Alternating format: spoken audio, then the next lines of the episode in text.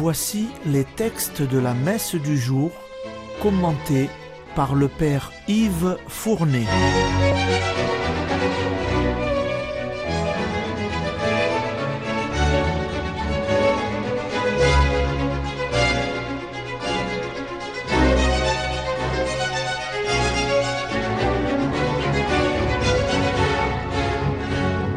Bonjour, chers auditeurs et auditrices de Radio Maria.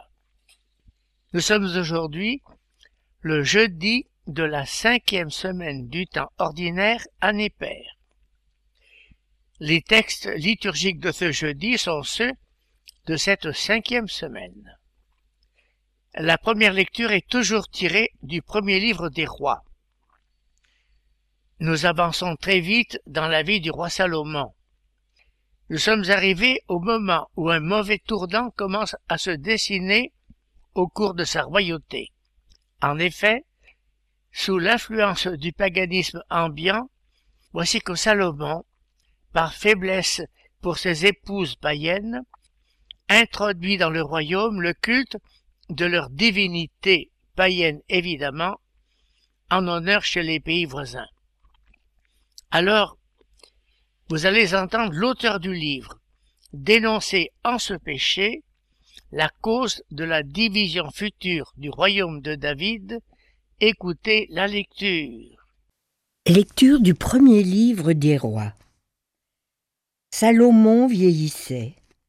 Ses femmes le détournèrent vers d'autres dieux, et son cœur n'était plus tout entier au Seigneur, comme l'avait été celui de son père David.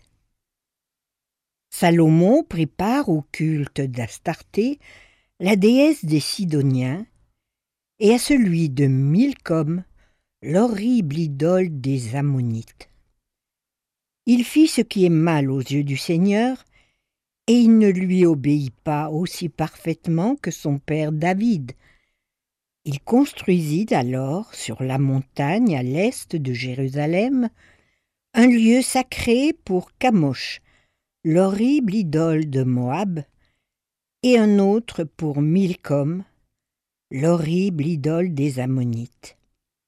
Il en fit d'autres pour permettre à toutes ces femmes étrangères de brûler de l'encens et d'offrir des sacrifices à leurs dieux.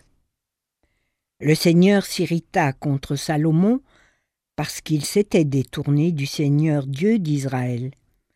Pourtant, celui-ci lui était apparu deux fois et lui avait défendu de suivre d'autres dieux.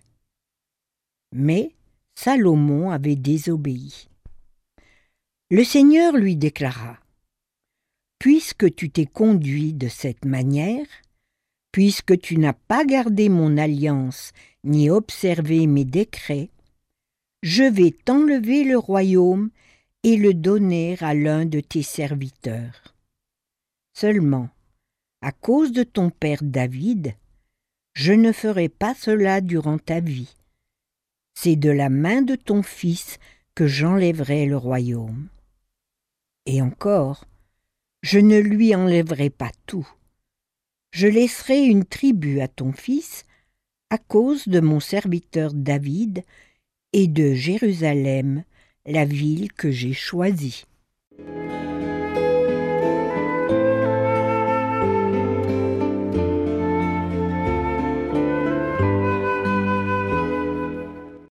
Les richesses amollissent le cœur. Salomon ne sut point se dégager de leur emprise. Non content de dépasser le faste des cours impériales par la richesse de son palais, il voulut les surpasser par la splendeur de son harem. Écoutez bien, n'eut-il pas sept cents femmes de premier rang et trois cents concubines? Par condescendance pour ses favorites païennes, il fit élever des temples à leur divinité, mais il ne semble pas qu'il l'aurait sacrifié. Néanmoins, sa tolérance coupable méritait un châtiment, et Dieu lui annonça la division de son royaume, comme vous l'avez entendu à la fin de la lecture. Une histoire tragique allait commencer. Elle reste pour nous toujours actuelle et riche de signification, tant au point de vue politique que religieux, et saint Paul a écrit que l'écriture a été faite pour notre instruction. C'est maintenant l'évangile. Jusqu'à maintenant, saint Marc nous avait raconté les paroles et actions de Jésus en Galilée. Maintenant, il va nous rapporter d'autres paroles et actions de Jésus, mais cette fois-ci hors de la Galilée, car Jésus voyage, et il gagne au nord le pays de Tyr. Or, chose étonnante, c'est une terre païenne. Écoutez l'Évangile.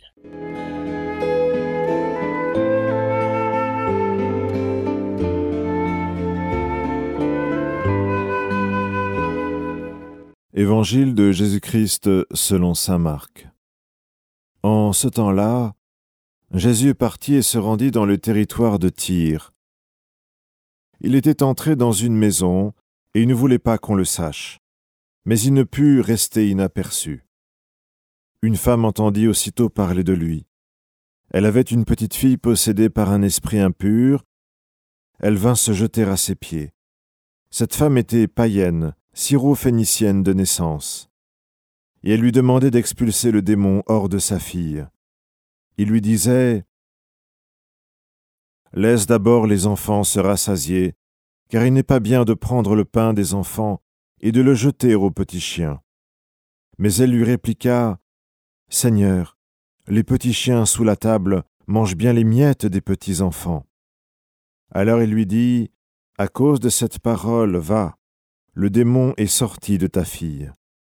Elle rentra à la maison, et elle trouva l'enfant étendu sur le lit. Le démon était sorti d'elle.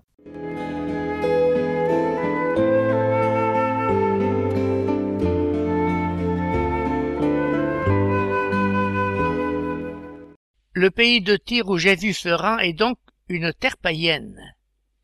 Mais pourquoi s'y rend-il? L'évangéliste ne nous le dit pas on peut penser que Jésus recherche une région de calme où les pharisiens ne le poursuivront pas, et ainsi, lui et ses apôtres pourront souffler. Mais saint Marc a écrit Il ne put demeurer caché, car aussitôt, une femme qui avait entendu parler de lui vint se prosterner à ses pieds. Et cette femme était païenne. C'est dire la réputation qu'avait déjà Jésus, puisque cette païenne le connaît déjà, et elle vient le prier de délivrer sa fille d'un démon. Nous ne chercherons pas à savoir ce que cache ce genre de maladie, nous regardons maintenant ce qui s'est passé. Dans son projet d'annonce de l'Évangile, Jésus avait prévu des étapes. D'abord le peuple juif, puis à partir de lui les nations païennes et le monde entier. Il le signifie à cette femme par ces mots, presque cinglants, il faut le dire.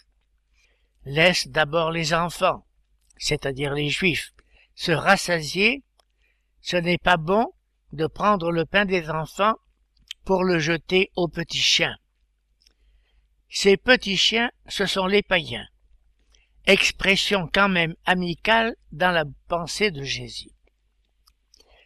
La femme a saisi l'expression petit chien au bon, et elle jette à Jésus Les petits chiens mangent bien les miettes laissées sous la table. Les miettes. C'est comme si la femme avait dit Jésus, tu peux faire quand même un petit geste, une miette de geste. Je sais que tu le peux, j'ai foi en toi. La réplique de Jésus fut admirative. À cause de cette parole va, le démon est sorti de ta fille. Jésus n'avait pu résister à la foi. Chers auditeurs de Radio Maria, avez-vous la même foi en Jésus que cette femme syro-phénicienne? Terminons par la prière suivante. Dieu, qui veut habiter les cœurs droits et sincères, Donne-nous de vivre selon ta grâce. Alors tu pourras venir en nous pour y faire ta demeure par Jésus-Christ. Amen.